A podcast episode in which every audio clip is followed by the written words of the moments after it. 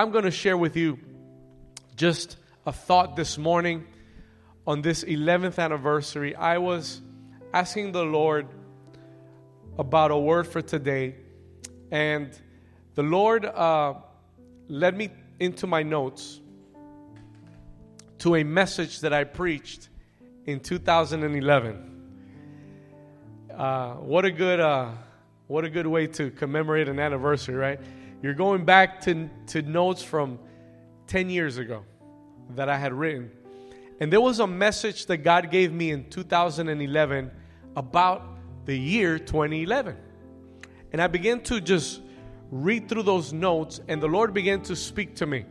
And He said, For this 11th anniversary, I want you, I want to add some things to this message, and I want to, and I want to share some things about the number 11 that are so special. We in this church have learned and we know that God is a God of seasons. Amen.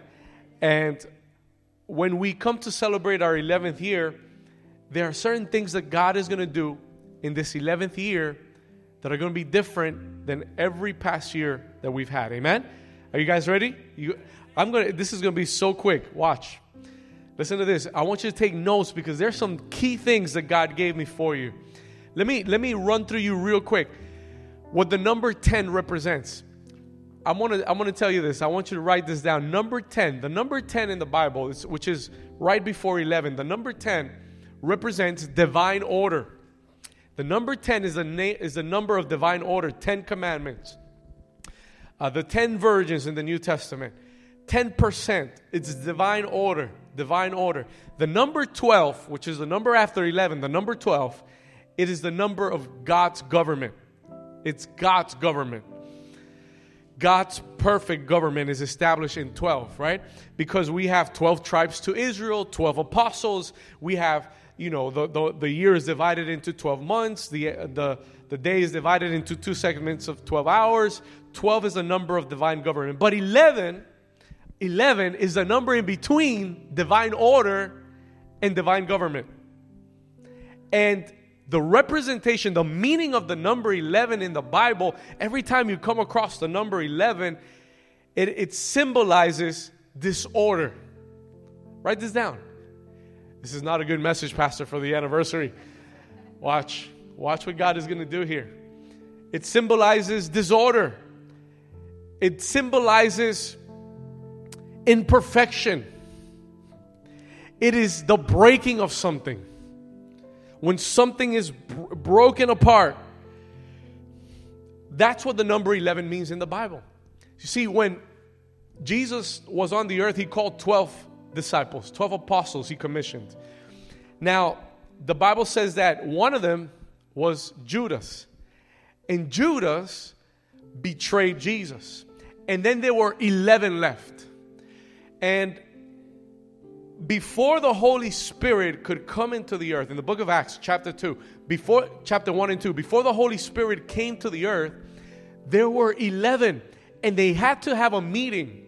They had to get together. And before the Holy Spirit could come, they had to find a replacement for Judas. They had to complete the 12. They couldn't just be at 11. And the Bible says that they casted lots. They prayed for a couple of candidates that they had, and they said, Lord, select the one you have. And there was a man who was named Matthias, and he was chosen by the Holy Spirit to um, replace Judas, and the 12 were completed. And then the Holy Spirit came. Because there's something about 11 that is imperfect.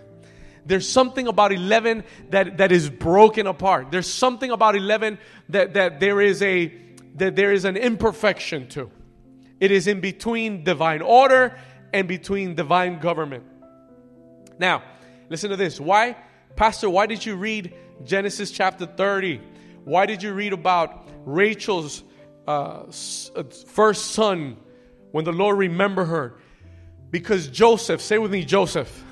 I want you to write down this name. Write down the name Joseph because this is key to what God is going to do this year. Listen to this. Joseph was Jacob's 11th son. Joseph was the son number 11. And when Rachel had to name him, she said in verse 30, I'm going to name him Joseph because Joseph means the Lord shall add. Oh my goodness. Is somebody here with me? I just told you that 11 means what? It means broken apart, it means disorder, it means something is missing, something is out of place. And when Rachel is remembered by the Lord, she had not bore a son. Leah and Jacob's other two concubines had given him already 10 sons, 10 children. And when God remembers Rachel and she's about to have his 11th son, she says, I got to name this one right. I got to name this one right. And I'm going to name him Joseph. Because Joseph means the Lord shall add. The Lord has added. What the Lord has added. Now, listen to this. Listen to this carefully. Joseph, the Lord said to me, David, the Lord spoke to me yesterday as I was going through this word and reviewing this word. He said, This 11th year for new season will be a Joseph year for the church. This year is going to carry a Joseph anointing for this church. I, you have to do your homework. Let me tell you something. In a couple of weeks, I'm going to begin a series on Joseph. We're going to do a series on Joseph because God, God spoke to me so clear. He said, David, proclaim this year, name this 11th year, and name it the Joseph year for the church.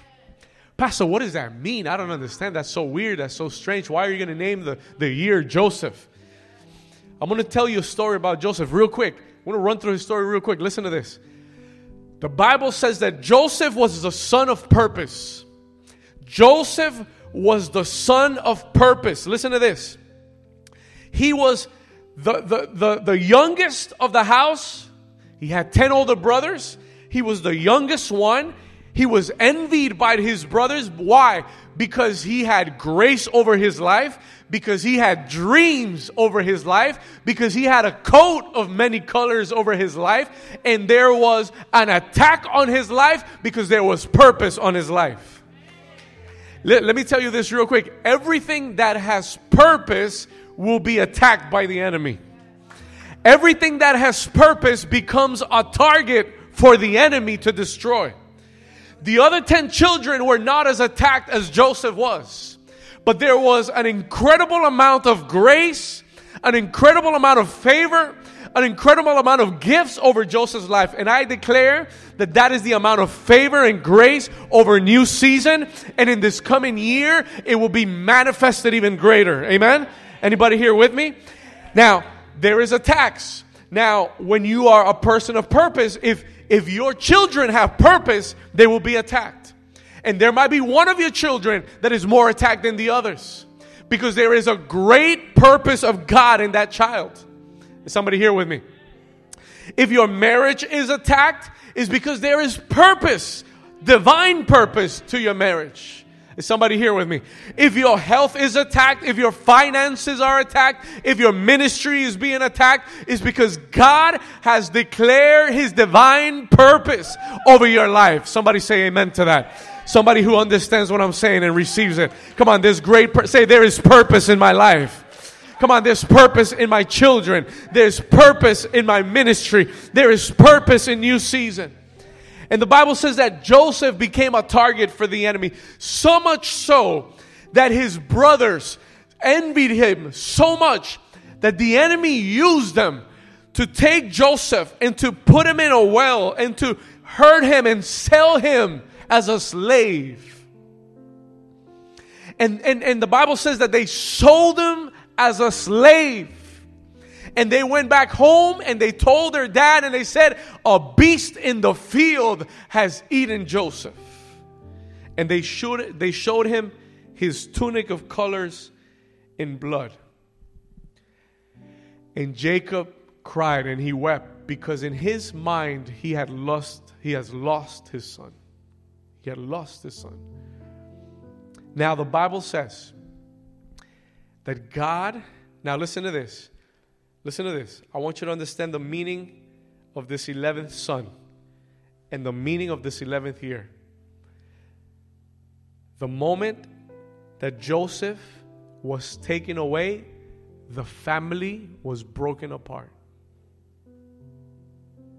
The moment that Joseph was taken away, listen to this, there was an imperfection in the family because they were now just 11, but they, they were short of, of the divine order and the divine government.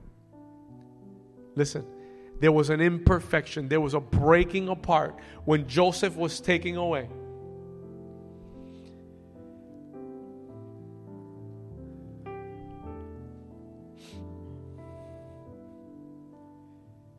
And I was thinking about this 11th year for the ministry. And I was starting to look at, at this year through the lens of Joseph and through the lens of the, the meaning of the number 11. And I, and I could say it, and I was saying, Lord, wow, this, this has been a difficult year for the church. It has been a year where we have felt the attack of the enemy, where we have seen that, that breaking apart, where there were people, there were leaders who were here for years that I thought were going to be with us for many years. And they were removed from the ministry, they were taken out from the ministry.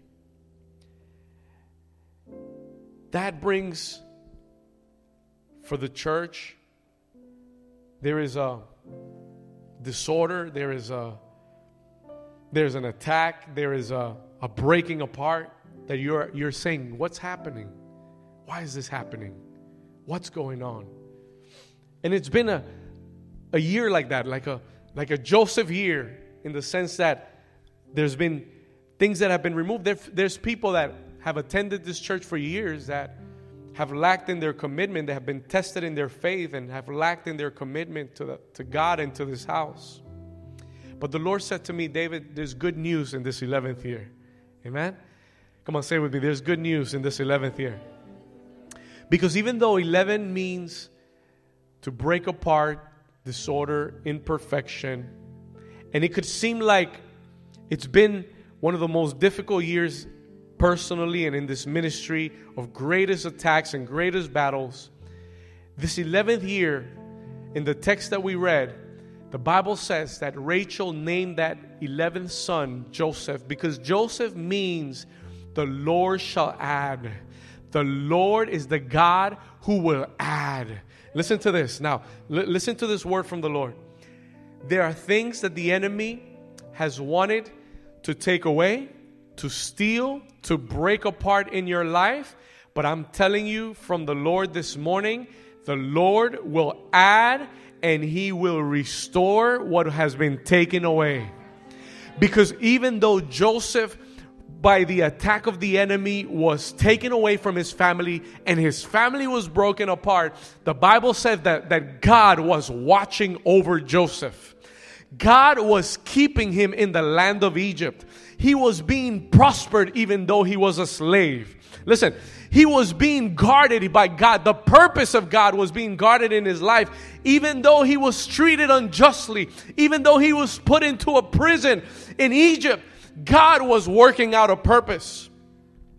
God was preserving Joseph to add him again in a later moment so that he could bring unity back to the house, so that he could bring restoration back to the house, so that he could, in a moment of crisis, become the solution to, the, to his family and to preserve the purpose of God for his family. Is somebody here with me? Can you give the Lord a hand clap? Yes. Can you give the Lord a strong hand clap? If you understand what God is speaking to us, the Lord shall add. When Judas is taken away, the Lord shall add. When something is stripped away from, the, from your life, the Lord shall add. So here's the paradigm, the paradox to this meaning of the number 11. I'm going to finish very soon. Listen to this. There's a paradox. The number 11 symbolizes breaking apart. The number 11 symbolizes uh, imperfection, disorder. But some years ago, the Lord took me to look up the word 11 in Hebrew, in the original text. And that word, see, because in Hebrew, you've got symbols and you've got letters that represent the number. So there is a symbol to 11. I just told you what it is. But the word 11 in Hebrew is the word ejad. And that word ejad literally means to unify, to bring back together, to put back together. I don't know if you understood that. It liter- the number 11 literally means to add.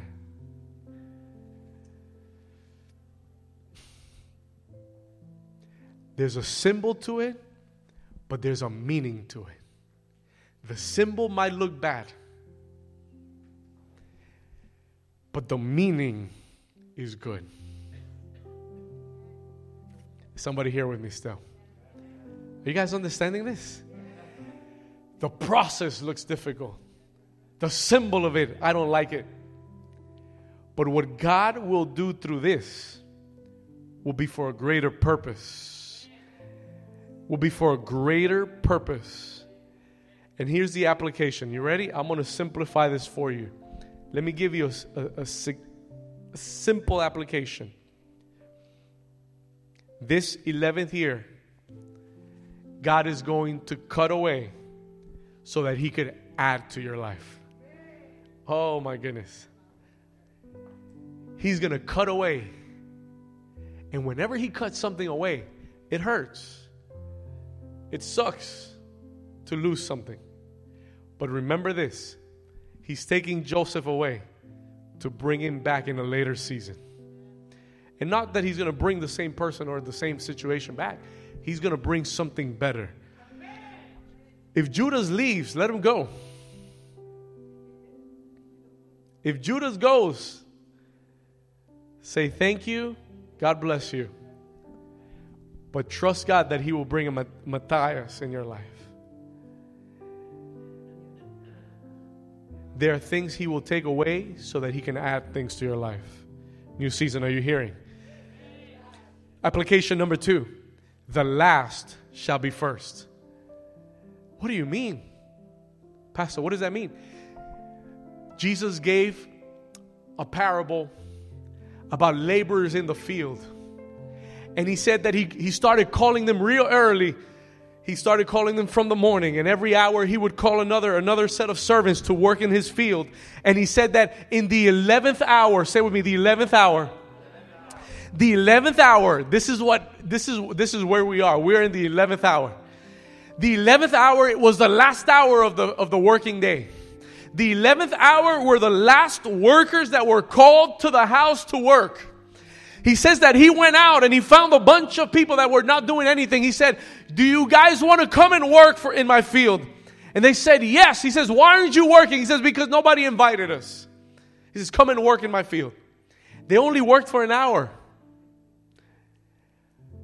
And when the day was done, Jesus, the Bible says that Jesus told them, call first the ones that came the last. This, I want you to write this text because I don't have enough time. Matthew chapter 20. Let's put it up on the screen. Matthew chapter 20, verse 8. I want to read it to you real quick because this is an application. So when the evening had come, the owner of the vineyard said to his steward, Call the laborers and give them their wages beginning with the last to the first. Say with me, the last shall be first. And at the end of that verse, in verse 16, give me verse 16 real quick. Verse 16, he said, So the last will be first, and the first last. For many are called, but few are chosen. Let me tell you what this means. We are in the 11th hour. What does that mean? It means that Jesus is coming back soon. And you better believe that. We are the laborers of the 11th hour. God is calling us to pick up the plow. If you've got too many other plans, let me tell you, you might be upset.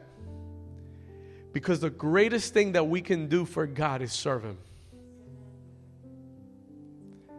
And we are in the last segment of the working day. God is calling the laborers of the 11th hour. And in this ministry, God is calling people to serve in the house. God is calling people to remain faithful to the house, to remain planted in the house, to not look to the right or to the left. If God gave you a plow and you laid your hands on the plow, don't let go of it. Continue to plow. Jesus said, If you look back, you're not fit for the kingdom. But here's a promise for you the Lord said, The last shall be first. And this is a year where God is going to bring those who are last and he's going to put them first. Anybody say amen to that? Number 3. This is the year that God is going to add. You're not going to add. God is going to add. This is the year where God is going to add to this ministry. He's going to add to the life of this church. It's not going to be by our strength, it's not going to be by our power. The Lord will add. He will add to unite. He will add to preserve our purpose. He's going, he's going to add. Listen, Joseph was born to add. His mother gave him a name and he said, The Lord shall add. And his purpose was to add on to the house, to add on to the family. He was born to add, but he was broken apart. But when he was found, he brought unity and he preserved the purpose of God for the nation of Israel. This is the year, say with me, this is the year when the Lord is going to add. And the last application, last thing that I want to tell you, and we're done. The last thing that I want to share with you is this is the year when God is preparing us for divine government. God is establishing order in the house. Because God is, He's saying, I am going to rule over this house. I'm going to govern over this house. I'm going to do my will in this house. How many of you want the will of God to be done here? As it is in heaven, Father. As it is in heaven, let your will be done on earth, on new season, as it is in heaven. This year is a preparation for, the, for God's divine government. Year 12, we're not going to be here. Year 12, we're going to be in our own place. Year 12 is going to be the year of God's government for this house.